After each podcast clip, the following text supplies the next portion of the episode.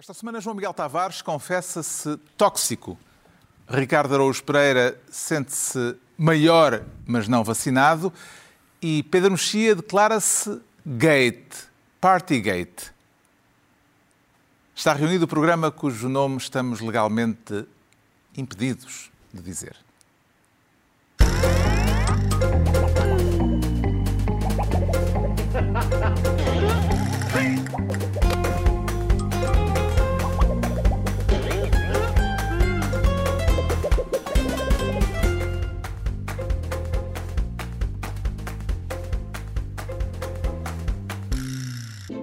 Programa cujo nome estamos legalmente impedidos de dizer tem o patrocínio da Lexus, uma marca automóvel extraordinária que não impede a utilização do seu nome neste podcast. Descubra mais em amazingstories.lexus.pt. Ora então, viva, sejam bem-vindos. No final de uma semana dominada pelos duelos televisivos entre líderes partidários, que terminam esta semana, para a semana vêm aí os debates do Tudo ao Molho. E como não se fala de outra coisa, nós não vamos querer fazer a desfeita e por isso, embora tentando guardar ainda algum tempo para as festas de Covid de Downing Street e para os negócios turvos do novo banco com Luís Filipe Vieira, é também nos confrontos televisivos que nos vamos concentrar e começando com o João Miguel Tavares a querer ser ministro da Primeira Liga e pareceu-lhe, João Miguel Tavares, que tivemos uma final ou foi apenas mais um jogo de um campeonato que já vai longo? Não, quer dizer, foi, foi mais um jogo no sentido em que as coisas não terminam ali, Não agora é que vai decidido. começar a campanha eleitoral e acho que o debate até foi bastante empatado. Aliás, a maior parte das pessoas até houve uma, uma, houve uma daquelas consultas telefónicas, não é, posteriores que supostamente deu a vitória até tangencial ao Rui Rio. Estamos a falar, evidentemente, Sim. do frente a frente entre António Costa e Rui Rio. Eu acho que o isso é- mais longo destes duelos, eh, este teve mais tempo que os outros. Foi um debate que permitiu virar opiniões ou serviu, sobretudo, no seu entender, João Miguel Tavares, para confirmar as ideias prévias de quem o viu? Não, isso sim, sem dúvida. Quer dizer, quem é à esquerda diz que ganhou o António Costa, quem é mais à direita dizia que ganhou o Rui Rio, e quer dizer que qualquer um podia utilizar argumentos para isso. Agora, o, o debate pareceu-me bastante interessante porque eu acho que ele foi revelador de uma certa postura de Rui Rio. E eu fiquei convencido que Rui Rio não está convencido que vai ganhar as eleições por boas razões, não é? Aliás, porque as sondagens mostram isto. Existe aquele espectro de- da Câmara de Lisboa, não é? Porque ah, também ninguém dizia que o Moedas ganhava e ele ganhou. Bem, sim, mas na Câmara de Lisboa estamos a falar de dois, dois candidatos que um teve 81 mil votos e o outro teve 83 mil, uma coisa assim. Portanto, eh, no- nós aqui estamos a falar de votações na ordem de de 5 milhões e meio, que é o que costuma Na existir. Câmara de Lisboa bastou a minha freguesia. Depois Para bastou, bastou. coisa, sim. Foi, foi, foi uma diferença de 2 mil, 2 mil votos, não estamos a falar. Portanto, seria realmente uma, uma surpresa estrondosa António Costa perder estas eleições. E eu acho que, que Rui Rio realmente está a jogar para o segundo lugar. E, e Mas isso, com que objetivo? Porque é que havia de fazer isso? Quer dizer, é, para quem gosta de traçar cenários, eh, eu acho que há, há bastantes. há- pode haver bons objetivos na cabeça do Rui Rio. Desde logo, há o objetivo de ser realista e de, de, dele achar que eh, não é possível ganhar. Ahm, e depois há outro objetivo que é ele achar que ainda não é o tempo certo para ganhar. E isso, Rui Rio tem razão. Ou seja, é possível que o Rio esteja a apostar para ter uma boa votação, que cole o PSD o mais próximo possível do PS na- ali na casa dos, dos 30 e poucos por cento, que torne o PSD relevante, ou seja, que faça com que o Rio suba uma votação em também não é muito difícil, porque em 2019 teve 28%, que suba a votação.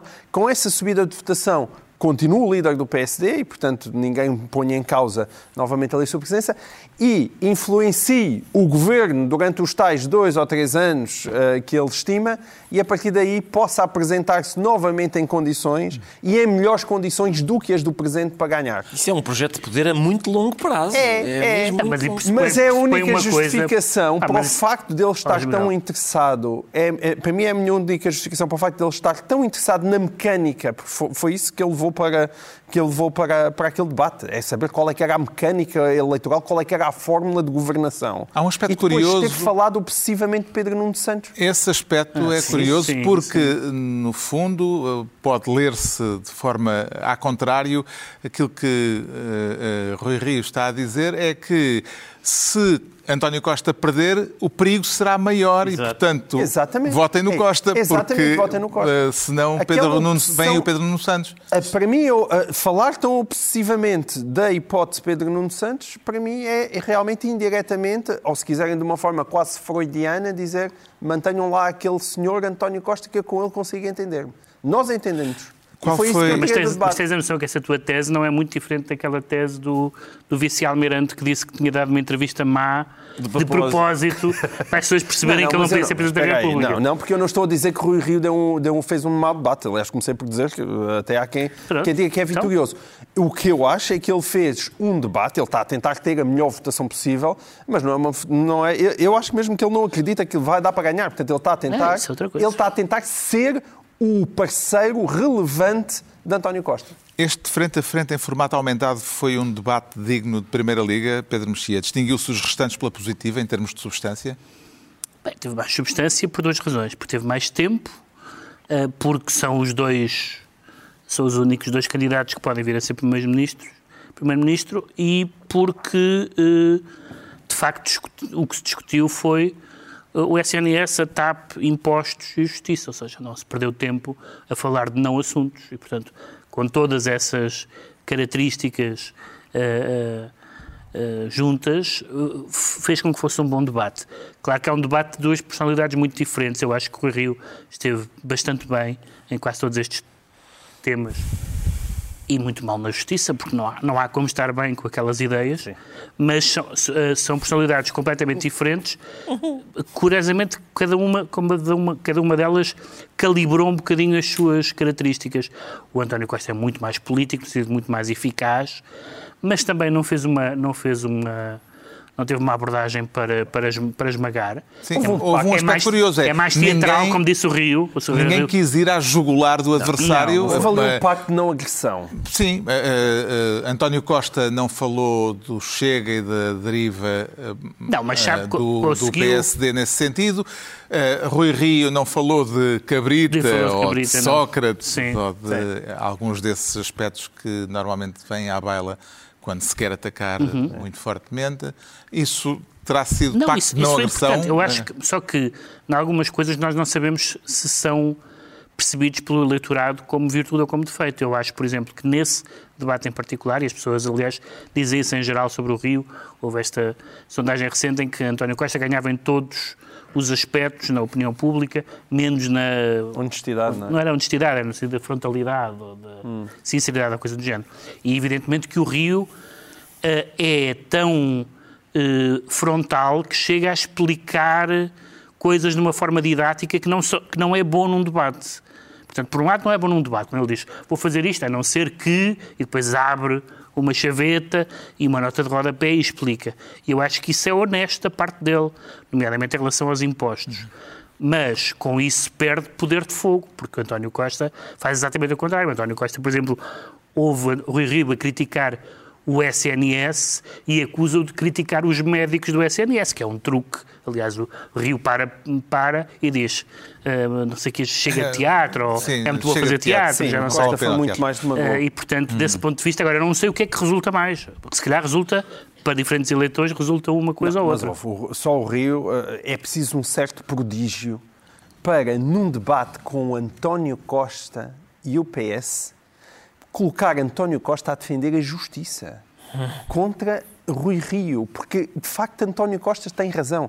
Quer dizer, as pessoas que lá estão em casa e que acompanham este programa sabem o tempo que ele leva a bater no PS e a ligação que o PS tem com a justiça. Estar num debate de candidatos a primeiro-ministro e, e- e ter de um lado o PSD, do outro lado o PS, e ser António Costa a dizer as coisas sensatas sobre justiça, só mesmo Rio é que consegue aquilo, porque António Costa tinha toda a razão naquilo que estava a dizer em relação ao Conceito Superior de Magistratura. É, de Depois deste debate, Ricardo Araújo Pereira, o cenário de bipolarização eh, terá ficado eh, ainda mais aceso, no seu entender, ou deixaram espaço para os partidos de outra dimensão? Eu não sei, por exemplo, o Rio esforçou-se, era aquilo que estávamos a dizer há pouco. O Rio, Rio uh, avisou as pessoas: cuidado, que se eu ganhar, isto pode ser perigoso.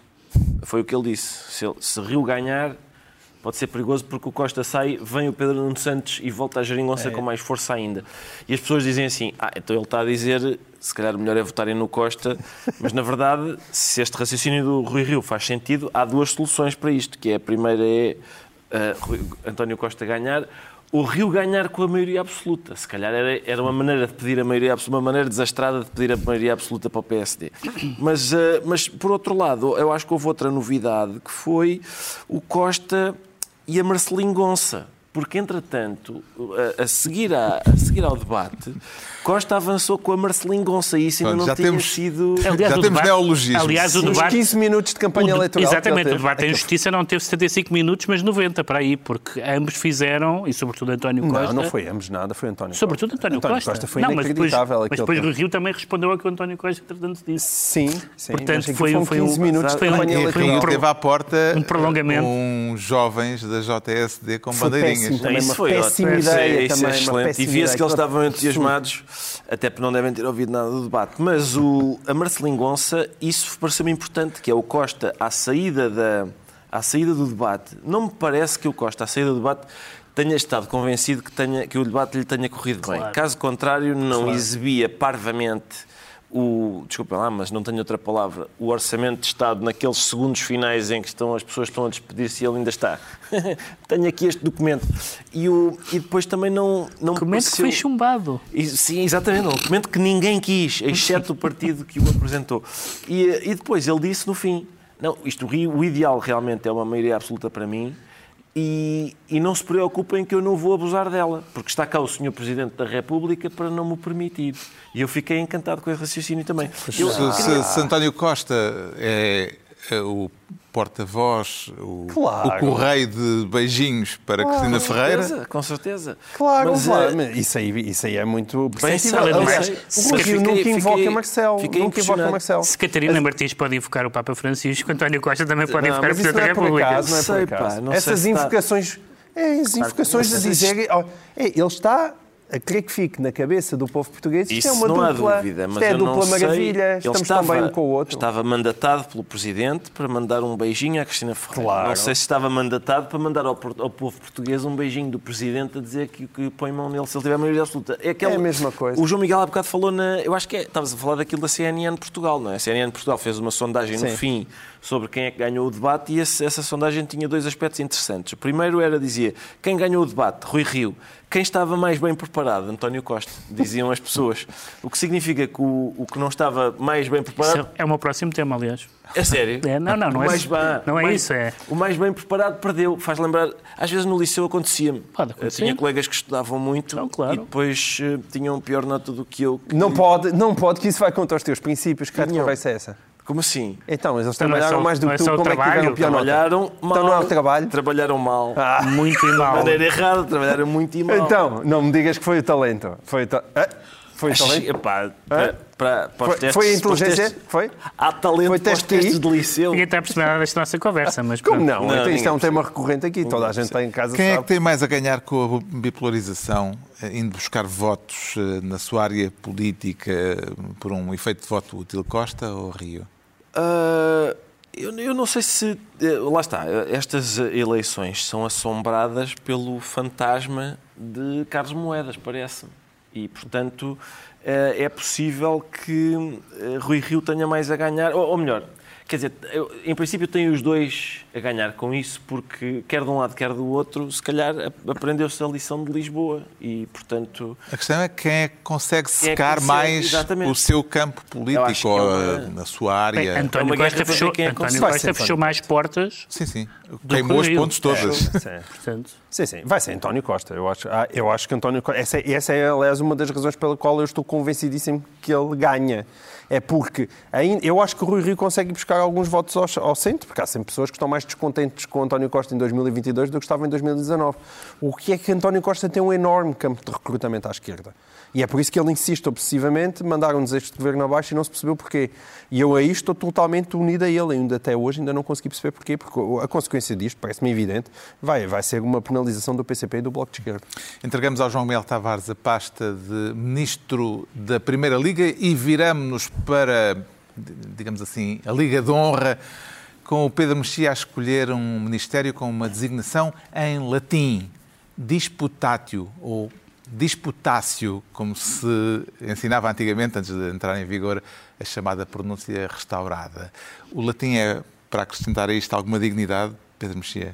Sim, porque é uma velha, uma velha uh, disciplina escolástica, não é? Sobre, agora, sobre os debates. Como é que se pronuncia, ou como é que pronuncia? Disputátil ou disputácio? Eu digo como aprendi. Isto vale para outros campos linguísticos. Eu digo as coisas como as aprendi. Portanto, disputácio. Disputácio. Ah, é um conservador, portanto. Sim, como aprendi. Ah, tá Eu bem. tenho a vantagem como nunca aprendi. Pois não, é que agora é... Não, é que tenho aprendido muito, mas... É, a escola agora que se agora é disputátil. É disputátil, exatamente, porque essa é que seria, em princípio, a pronúncia culta de Roma Antiga. Eu, digo, eu só digo disputátil quando estou a ajudar um amigo meu a ganhar um concurso e lhe perguntam qual é o, qual é, qual é o elemento que é o símbolo químico é capa. Eu aí digo disputátil. O, o potássio é capa?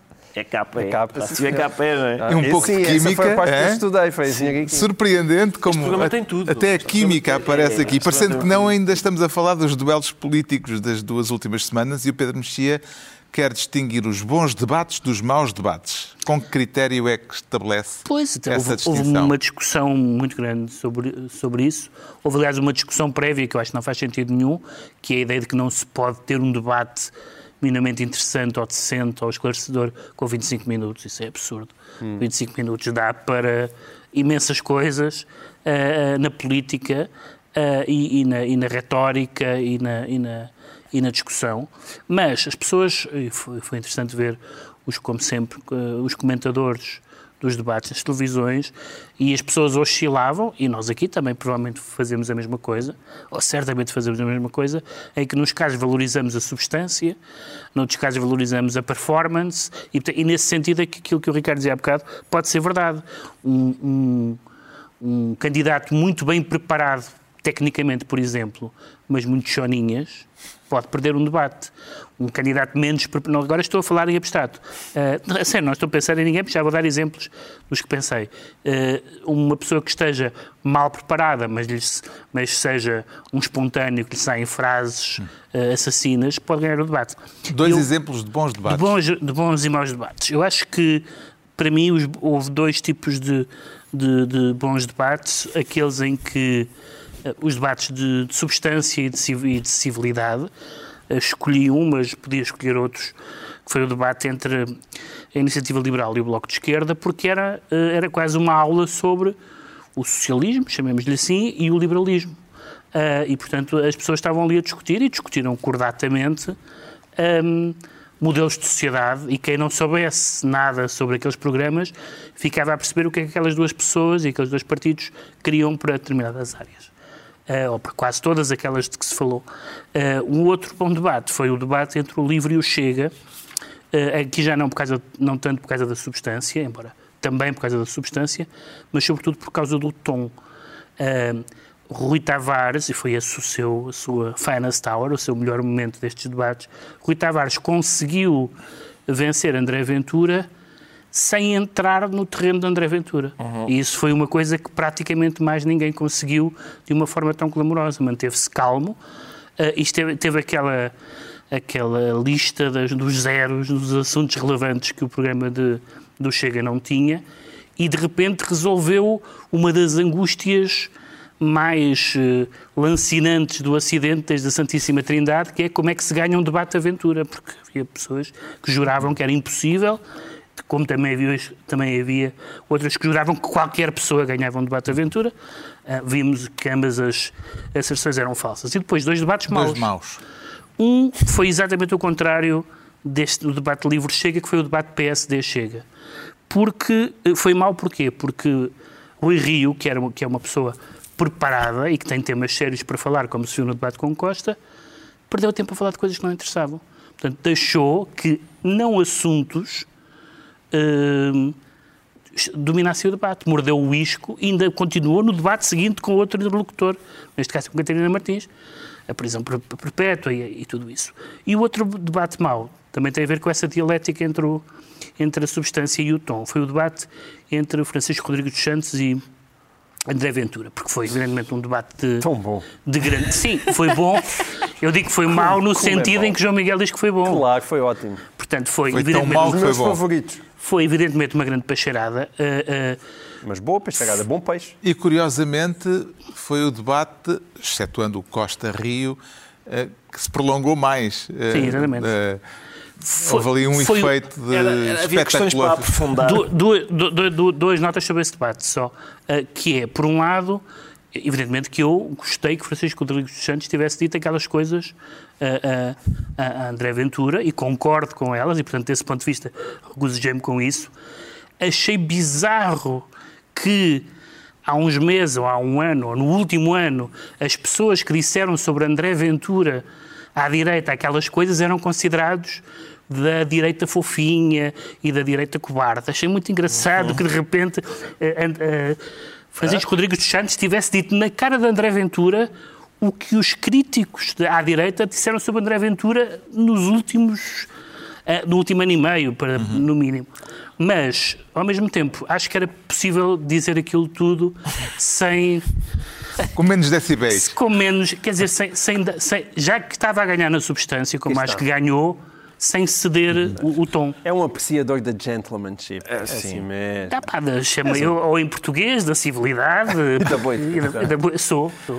Justamente a propósito deste debate de que, que o Pedro Mexia identifica como um dos piores eh, debates eh, desta leva, eh, tenho curiosidade de saber, Ricardo Araújo Pereira, em que, em que é que um esquadrão de cavalaria à desfilada esbarra dentro da sua cabeça. Eu- eu- exatamente, ou- isso foi o, que o, foi o que o Chicão disse ao Ventura. Um- Esta foi provavelmente a, a figura de retórica mais surpreendente de todos os duelos que se realizaram. Eu não conhecia, eu confesso que não conhecia esta. eu Sei que é uma coisa que se diz, pelos vistos, diz-se no.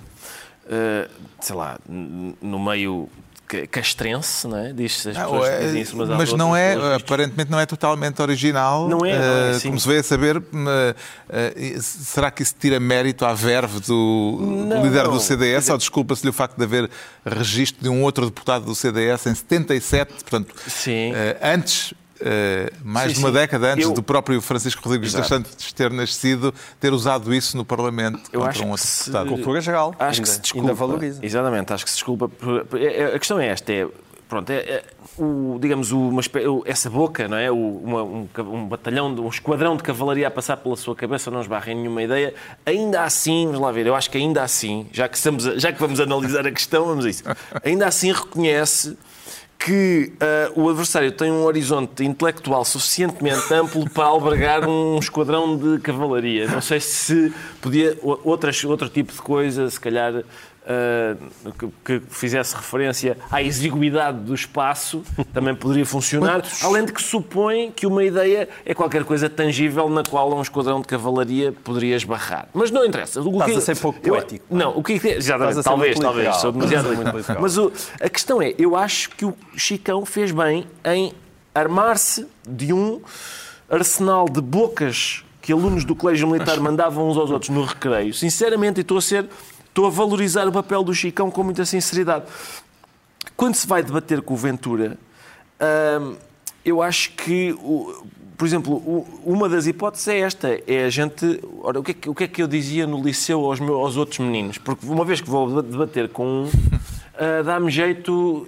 Eu, eu talvez fosse. Sim, mas se a, hipótese se era- a lógica era o que fazias no pátio do liceu, não vale a pena estar a conversar, era Não, mas- logo ir às fuças. Não, não, lá está, mas como não podes, é um bocadinho antes, eu acho que outra hipótese era levar, os- as pessoas que vão debater com o André Ventura, levarem a sua professora primária. Eu levaria a irmã Joaquina e sentá-la aí ao pé do, do moderador e depois eu começaria a falar e quando o Ventura começasse a fazer aquelas eh, cabriolas repugnantes, ela dizia, "Shh, menino, agora está este a falar. Tenta lá um professor primário. Ter um professor primário em permanência no Alguns, estúdio. alguns moderadores Era bom ir a uma freira porque queria decidir qual deles é que era católico. Exatamente. tiveram ali uma, Ou ainda por cima uma essa disputa. Eu fui sacristão, eu é que fui, eu fui seminarista. A minha passagem preferida foi quando o Francisco Rodrigues dos Santos eh, fala da ideia de que eh, Ventura hum, se arroga ser o quarto pastorinho de Fátima e ele diz: Tens a inveja. Mas a inveja, é, lá está, é quando o debate é assim. E o mete-o na tua casa. Mete-os na, mete-os na tua casa. Eu, vamos lá ver. No dia seguinte, não sei se repararam nisso, no dia seguinte, André, uh, desculpem, o Chicão, uh,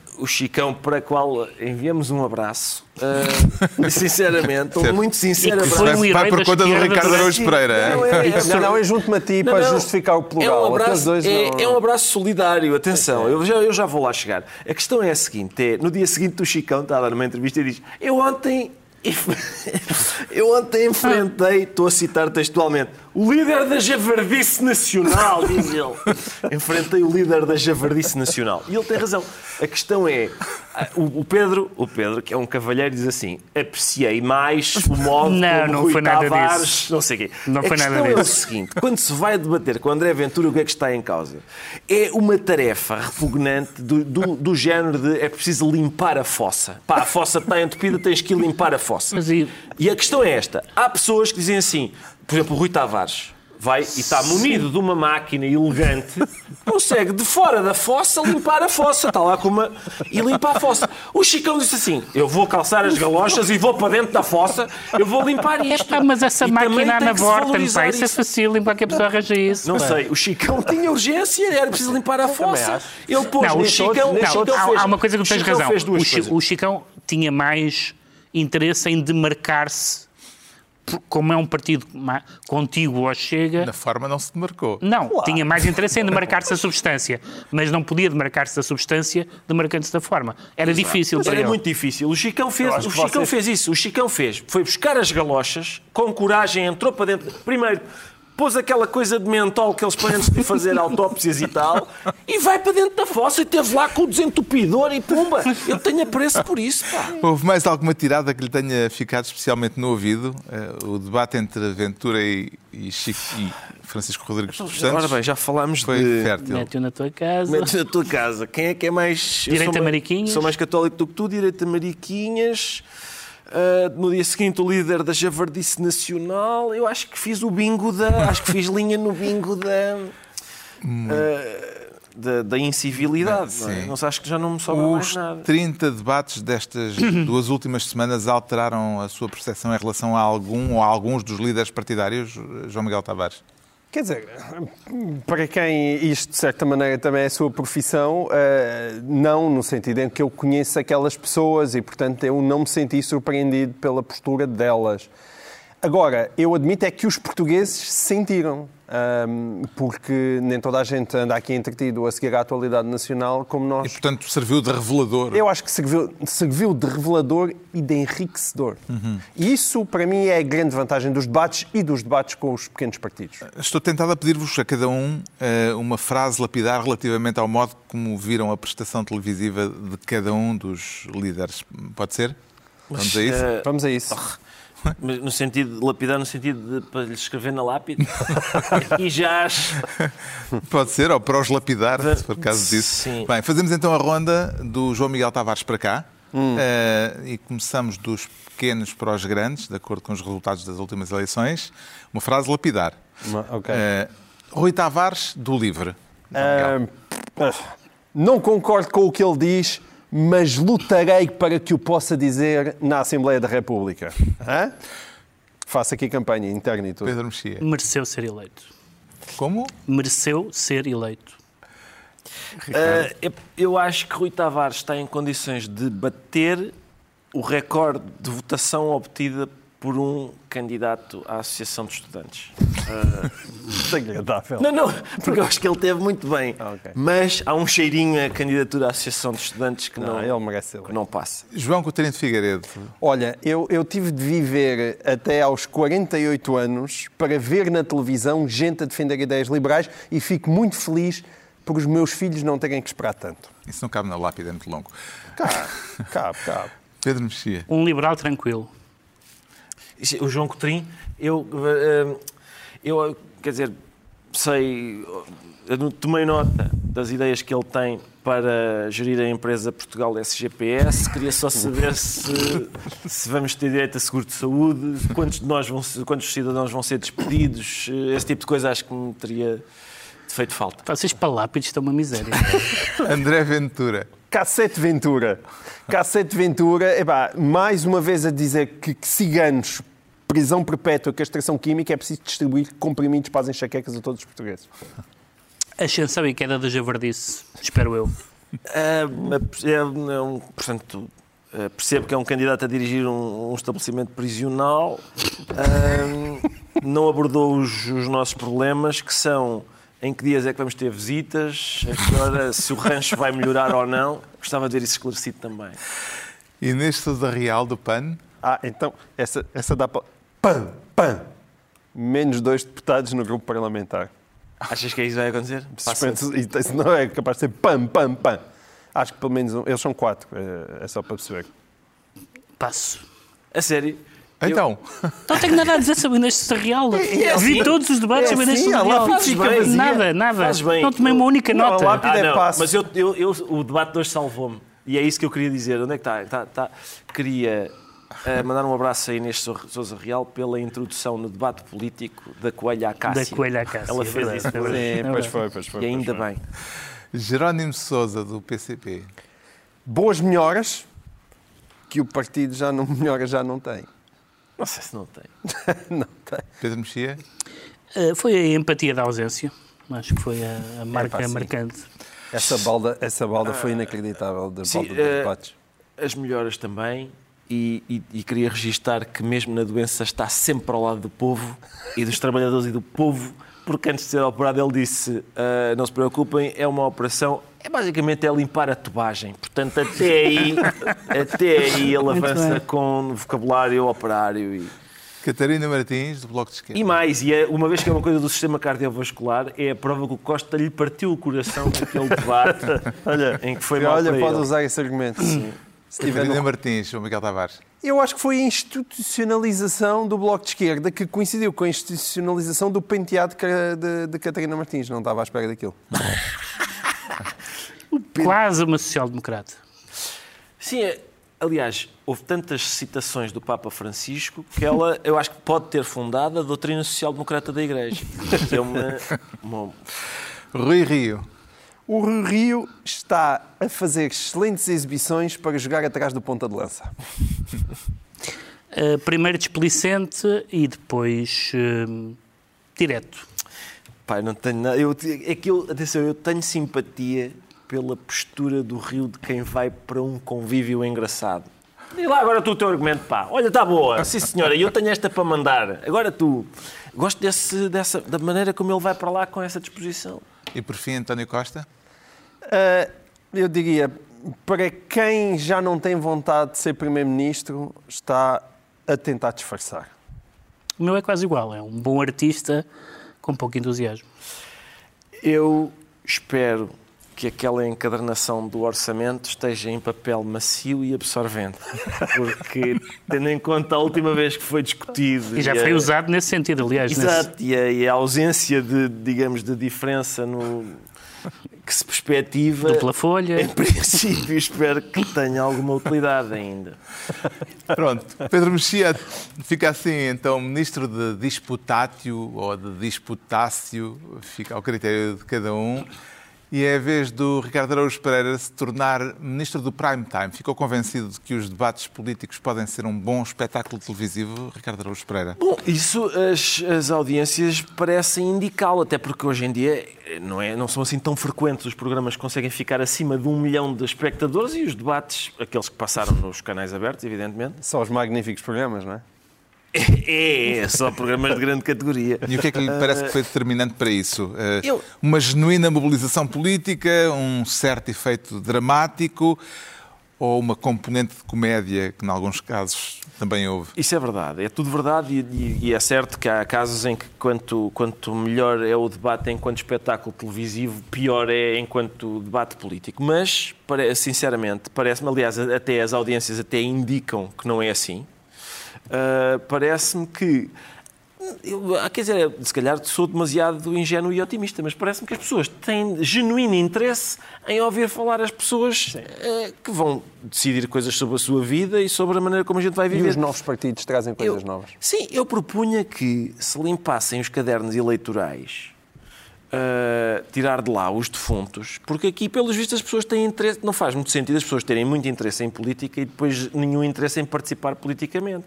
Por isso, talvez, uma vez que não há defuntos a ver televisão, é raríssimo. Uh, é, se calhar. Mas a fazer, sim. A fazer há, a fazer há, e, sim. Uh, infelizmente há. Mas. mas e depois também houve uma outra coisa que eu. É isso, é, se, se calhar dava jeito, até para a gente ter uma ideia mais clara do que é a abstenção, afinal. Um, depois também, também registro que o, os debates. Uh, os debates, acerca dos debates, também tiveram qualquer coisa de interessante. E, sobretudo, a quantidade de vezes que as pessoas que estão a debater os debates disseram eu acho que este ganhou porque as pessoas lá em casa, as pessoas lá em casa acham que o que ele disse... Não, as pessoas lá em casa não querem ver isto. As pessoas lá em casa o que gostam... E a, a, a maneira como se adivinha de que é que as pessoas lá em casa gostam, querem ou, ou pretendem, uhum. encanta-me sempre. Entretanto, nas sondagens parece estar em curso uma tendência que eh, alarga o fosso entre PS e PSD, com vantagem de António Costa sobre o Rui Rio. Parece-lhe que isso pode já ser, em certo sentido, um efeito dos duelos televisivos, João Miguel Tavares? Não, eu acho que o PSD teve na Berlinda naquele congresso, que foi ótimo para o Rui Rio, sobretudo a maneira como ele de underdog passou a vencedor surpresa e, portanto, esse efeito está, de certa maneira, a desaparecer com o correr do tempo. Mas, além disso, quer dizer, quando nós olhamos para aquilo que são os resultados da nossa democracia, não há primeiro-ministros que voltem a, a, a, ser eleitos e que falhem, a não ser que, que venham de uma tremenda catástrofe nacional sempre que houve essa rotatividade e os partidos substituíram outros partidos, é, não, o, o, anterior Primeiro-Ministro não concorreu às eleições. Nunca. Quando Cavaco Silva não, não, não, não era Soares, quando foi Guterres já lá não estava o Cavaco, e, e, e, e assim sucessivamente. A exceção foi com Pedro Santana Lopes e com José Sócrates. Um porque é Pedro Santana Lopes e o outro porque entregou-nos nas mãos da Troika. Portanto, o país ainda não está farto de António Costa. Muita gente já está farta de António Costa, eu às vezes já estou bastante farto, mas o país não está farto de António Costa. E é por isso que eu estou convencido de facto que Rui Rio, apesar de ter estado bem, não tem hipóteses. Parece-lhe que o essencial uh, da campanha já aconteceu com os debates. Pedro Mexia, nas duas semanas que ainda faltam para as eleições, ainda alguma coisa pode mudar o rumo dos acontecimentos de forma é significativa? É, dificilmente, a não ser que haja um, alguma alguma entrevista em que se diga alguma coisa nova e que gere uma, uma resposta. Na rua, dificilmente haverá rua. Não vai haver arruadas. Uh, não vai haver arruadas, não vai haver. Não é provável que exista marinhas grandes e coisas do género. E poupa-se muito em carne assada. Poupa-se muito em carne assada, não vai haver eh, nada dessas coisas que havia. E, portanto, é, é engraçado, a campanha eleitoral ainda não começou, mas, num certo sentido, já acabou. Uh, porque acho que. Agora, eu não estou é convencido tal como não estou convencido que a campanha eleitoral seja decisiva, ainda estou menos convencido que os debates sejam decisivos. Não faltam, aliás, várias pessoas lembraram que uh, já aconteceu a Rui Rio também ganhar debates uh, uh, e, e, depois perder eleições e, portanto... Para os partidos pequenos para os partidos Isto pequenos, vai ser as eleições, para os partidos pequenos é a fundamental. dos partidos pequenos. Para os partidos pequenos mim, é fundamental. A eleição dos partidos pequenos. Alguns deles vão deixar de ser pequenos. E estiveram quase todos bem. Os mais pequenos estiveram bem. Muito bem. E enriqueceram o debate democrático. Isso, uhum. isso, isso, é a grande notícia que começou em 2019 sim. e finalmente concretiza-se em 2022. O Ricardo Araújo Pereira fica assim ministro do Prime Time. Estão entregues as pastas ministeriais por esta semana. A altura para virarmos a página, já nos sobra pouco tempo e para nos afastarmos um pouco do clima eleitoral, para tentarmos saber porque é que o João Miguel Tavares se declara tóxico. Não me diga que anda à procura uh, de padrinho para créditos duvidosos. Já vamos só ter tempo praticamente para enunciar os próximos temas. Eu, como qualquer português, confesso que começo a sentir alguma inveja. Como não, não é? O adjetivo tóxico é, usado para descrever os créditos que o ex-presidente do Benfica, Luís Filipe Vieira, conseguiu junto do novo banco, numa operação que até já o Banco Central Europeu eh, está nesta altura a investigar. Em que medida é que as revelações mais recentes a respeito deste caso, vieram colocar sob suspeita também o presidente executivo do novo banco, Bom, Tavares. que vieram é um facto, tanto que ele aparentemente está a ser investigado pelo BCE. E está a ser investigado pelo BCE porque Mário Centeno disse que hum, com isto acho que é BCE. Mas ao mesmo tempo é o tal Mário Centeno que há uns tempos era Ministro das Finanças e que, portanto, andava a vender o novo banco e a, a falar também com, com, com aquele senhor. Esse é o grande problema de Portugal, é o facto de tudo se passar numa caixa de fósforos lisboeta, do modo geral. E aquilo que nós temos visto é que o tóxico não são só os créditos do Luís Filipe Vieira, é todo este ambiente que envolve o desporto, a política, a economia. E é inacreditável que alguém que já, que já ia em calotes nos centenas de milhões em dívidas ao BES, nós agora estejamos a descobrir que afinal continuava a fazer negócios atrás da porta com o próprio novo banco, negócios de 15 E uma das milhões. questões problemáticas, ao que tudo indica, é a ajuda que António Ramalho terá dado a Vieira para preparar a presença na audição da Comissão de exato. Inquérito da Assembleia da República, de que aliás falámos aqui eh, Ele, ele, ele vai explicar-se eh, e dizer que aquilo não teve nada de mal, mas para todos os efeitos era uma reunião entre um devedor e um credor e um devedor gigantesco nas vésperas de uma, uma comissão parlamentar de inquérito. Portanto, não, seria sempre uma coisa de uma imprudência total. Mas quando continua a haver negócios de, de Luís Filipe Vieira e do seu universo com o novo banco, quer dizer, quando é que isto tem um fim? E depois isto afeta também o Benfica. Lá vem outra vez o Rui Costa a dar a sua entrevistazinha e a dizer eh, a citação de Rui Costa, a Rui Costa foi esta. Teria de ser uma pessoa muito burra para prescindir do que era meu por direito para ajudar outras pessoas. Se eu estivesse implicado, que sentido faria expor-me como presidente do clube? Ora, isto dá para inverter a pergunta é, Luís Filipe Vieira teria que ser uma pessoa muito burra para que se achasse que Rui Costa era, era uma espécie de Maria José Morgado do Benfica, ou seja, não só uma pessoa totalmente impoluta, como iria lá ver todos os papelinhos para ver se existia ali alguma trafolhice, então Luís Filipe Vieira teria que ser muito burro para andar a apoiar Rui Costa para presidente do Benfica. Mas aí a e esse é que- há de ser sempre o seu problema. É que o Rui Costa disse, ah, deu uma entre- nessa entrevista, ele disse: Eu de facto assinei documentos, mas isso não quer dizer que eu tivesse conhecimento do que se estava a passar. É isso. É disso que eu me queixo. É disso que eu me queixo. É que, que ele tenha assinado documentos e mesmo assim não tenha tido É conhecimento do que disso estava a que tu te passar. queixas e é disso que Luís Filipe Vieira gosta. Alguma anotação? Eu queria passar Teixeira? para o tema, se ainda houver tempo. Então vamos a, a- está esclarecido porque é que o João Miguel Tavares eh, se declara homem tóxico. O Pedro Mexia diz sentir-se gate, partygate. Partygate. Eh, trouxe a sua litrosa? A litrosa, exatamente, porque é engraçado esta, esta, esta A litrosa é porque a um dos requisitos... polémica, a, pole- a polémica com os gates em geral são grandes casos, começando pelo Watergate, de espionagem, corrupção, com e competências estrangeiras. Com Boris Johnson é uma festa. ninguém, fica, ninguém fica surpreendido. E um dos, Aliás, e um já dos percebemos que requisitos foram para a várias festa era festas. bring your own booze. Por isso é que eu lhe perguntei pela, Exatamente. pela, Eh, pela várias litrosa. festas, ele já pediu, Semanais. ele já pediu várias vezes desculpa por várias coisas e o que, eu, o que eu acho definidor, não só desta situação, mas da personalidade de Boris Johnson, que eu em muitos aspectos acho interessante, mas noutras menos, é que ele, é a resposta que ele dá. Não percebi que era uma festa. Achei que era um evento de trabalho. Portanto, o que ele, o que ele está a dizer é que no dia a dia de Boris Johnson, uma festa e trabalho são coisas tão parecidas Que que não há não, dá para saber quando é uma ou quando é outra. Já sabemos, portanto, porque é que o Pedro Mexia se anuncia eh, gate.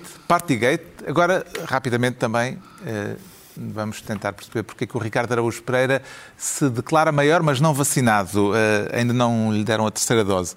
Eh, não, não deram, mas, mas acho, que, acho que está para breve, não é? Pessoas da minha idade, em princípio. Deve estar Sim, quase. já Acho que devias ter estamos- feito o autoagendamento. Não, já está feito, sim, sim, Pronto. estou Ah, estou- estou nessa. sim, Queres sim. falar do caso de Djokovic, daquele, Djokovic, sim. do número um do ténis mundial, que A questão é, eh, eu gostava de perceber o caso não de se Djokovic. vacinou. Não se vacinou. Sim, há coisas que eu já percebi, não é? pregou umas Sim. petas na... Talvez tenha pregado, não é? não sei se há Talvez. provas de que ele... Não, não, se há pregou. Não, não há. Não Ele disse que não tinha viajado nos últimos 15 dias e isso, há essas petas. Mas há outra presenças dele em vários outra- eh, pontos do globo. É, não há dúvida. Isso é peta. Mas há outra potencial peta, que é se ele teve ou não teve Covid na altura em que diz que teve Covid. Se é verdade, se é peta, é uma chatice porque é peta. Se é verdade, é uma chatice porque nos dias seguintes teve, andou a dar entrevistas e tal. Mas a questão é, eu gostava de perceber a questão mas há uma gritaria que não me permite, que é o, uh, portanto, a Austrália tem uma regra que é só pode entrar no país quem estiver vacinado. Djokovic não, não é vacinado. Mas, pelos vistos, a regra tem uma exceção que é se tiver tido Covid, eh, pode, pode entrar. Ele diz que teve Covid. A gente não sabe se teve ou não teve. Mas, eh, e de repente. Não, ainda há outra coisa. Ele goza de uma figura que eu não estudei, confesso, no meu curso, que é a derrugação vacinal. Mas já a palavra vacinal não tem futuro. Mas a, eh, a derrugação vacinal significa que há uma regra para entrar na Austrália, exceto para os atletas Exato. que beneficiem dessa e, cláusula. Só que, entretanto, há uma claque de pessoas que adoram o Djokovic, até pelas coisas, pelo facto dele de ser um chalupa, chalupa não sei o quê. Chalupa. Outras que acham que ele é um vilão. Eu sou só uma pessoa que acha que ele tem muito jeito para acertar com aquele objeto em forma de frigideira numa bolinha amarela. E eu gosto de ver, eu gosto de ver isso. Por isso, queria, ele, como virologista, não me interessa nada. Quer só saber, pode jogar ou não pode? Bom, As pessoas na situação dele a saber que é um bocado de Palermo, não é? Não, não, Palermo, mas isso estou-me borrifando. Ele, ele, quando estás a acertar na bolinha... É. Aí não é nada sim. Palermo. Está à altura dos livros. Esta semana eu trago um livro que percorre mais de mil anos da história da arte europeia e que pretende, como declara aliás no subtítulo, fazer o levantamento do contributo da Europa para a civilização universal. O livro chama-se precisamente Civilização, uma palavra que há de fazer levantar o sobrolho de alguns leitores, e resulta de uma série documental que o autor, o historiador de arte Kenneth Clark, realizou para a BBC em 1969, há mais de meio século, Diga-se de passagem que a série de 13 episódios está disponível na íntegra no YouTube e é uma série claramente de outro tempo, já não se faz televisão assim, o que aliás também é um dos prazeres uh, ao vê-la. Uh, e uh, tal como essa série, também este livro é, em certo sentido, um livro que, se fosse feito hoje, levantaria seguramente uma boa dose de controvérsia à conta de um inegável eurocentrismo. Dito isto, é uma obra notável pela erudição que revela e que transmite e pela vivacidade com que o faz, mesmo para leigos em matéria de história da arte. E a série no YouTube, Very, Very British, também pode ser um, uma excelente descoberta para quem se interessar por estes assuntos. Já agora, Carlos, só uma nota muito rápida que é, para não levantar assim tantos sobrolhos, há uns seis ou sete anos a, a BBC fez uma outra série, uma espécie de remake chamado Civilizações, no plural, em que o Simon Chama, acho eu, está envolvido Sim. e, portanto, assim, já, já menos sobrolhos se levantam. Pronto, podem ver as duas. Diz a hora esta. O João Miguel Tavares traz a incrível história de uma bilionária que fez fortuna num ápice e que num ápice caiu em desgraça. Bom, na verdade, boa parte da história é que esse ápice foi demasiado longo, ou seja, é foi uma, uma, uma senhora chamada Elizabeth Holmes uh, que acabou de ser condenada há, há uma semana e, portanto, ela quase ainda não sabe qual é ainda a Ainda nem sabe qual é a, a pena. Vai para, vai para a prisão. E foi uma senhora que arrasou Silicon Valley durante e dominou Silicon Valley durante muito tempo com uma tecnologia de análise ao sangue que ela dizia que era revolucionária e que bastava uma picada no dedo. A verdade é que as máquinas nunca funcionaram. Mas, apesar das máquinas nunca funcionarem, ela enganou as pessoas durante cerca de uma década. E, portanto, isso levou também a uma reflexão até que ponto é que Silicon Valley também é um sítio em que aquele fake it till you make it, ou seja, fins até conseguires, não é uh, uma máxima levada demasiado a sério até um ponto perigoso. Vale imensa pena, vai ser também ser um, um, um filme e, uhum. e eu recomendo muito este Bad Blood, fraude milionária em Silicon Valley. O Pedro Mexia traz poesia portuguesa em francês. Em francês e em francês no original também. É uma bilingue. É aqui um hum. livro monumental, tem quase duas mil páginas. Uh, poesia em Portugal das origens ao século XX. Começa com os trovadores, como começam todas as antologias, e acaba, o último o poeta mais recente é o Nuno Judice, e é uh, organizado por Max Carvalho, ou Carvalho, talvez, não sei. Uhum. Uh, a editora é a Chandem, que é uma editora muito ligada às coisas portuguesas em França e que é uma antologia muito singular porque não só tem os, os, poetas todos que se imagina que uma antologia destas tem, como tem uma infinidade de poetas ditos menores e tem poetas que não costumam aparecer sequer nas antologias portuguesas, da Irene Lisboa ou Sebastião Alba, e portanto é um trabalho colossal e que vale muito a pena. O Ricardo Araújo Pereira traz o o pai do ensaísmo. Exatamente. É um, este é um livrinho da editora Sim. Vasco Santos, é um ensaio do Montaigne. Uh, o João Miguel estava-me a dizer que, em princípio, vai haver um acontecimento editorial em Portugal este ano, que é a edição dos ensaios completos do Montaigne. Mas este é é um, primatur. Exatamente, isto é um excelente aperitivo. Uh, é- este ensaio chama-se Que Filosofar é Aprender a Morrer, é um, digamos, um ensaio uh, estoico. Que, que- quer dizer, que parte do facto da morte ser inevitável. Ah, devia ter dito spoiler alert. Ah! Bom, não interessa. A morte ser inevitável e, e, e, portanto, a resposta a isso, mais racional, talvez seja uma pessoa aceitá-la e preparar-se para isso. E, nesse sentido, aprender a morrer é também aprender E mesmo assim não dá. a viver e mesmo assim não dá. E é o. É, quer dizer, a prosa do Montaigne de estar a, a seguir o raciocínio dele ponto por ponto é. um, não sei, é um deleite. Se calhar é essa a E palavra que eu assim, estou a procurar. e assim ficámos a saber o fim da história. O desculpa, Ricardo Araújo Pereira não se conteve. Está concluída a análise da semana. Voltamos dois a oito dias com Pedro Mexia, João Miguel Tavares e Ricardo Araújo Pereira para mais um programa cujo nome estamos legalmente impedidos de dizer.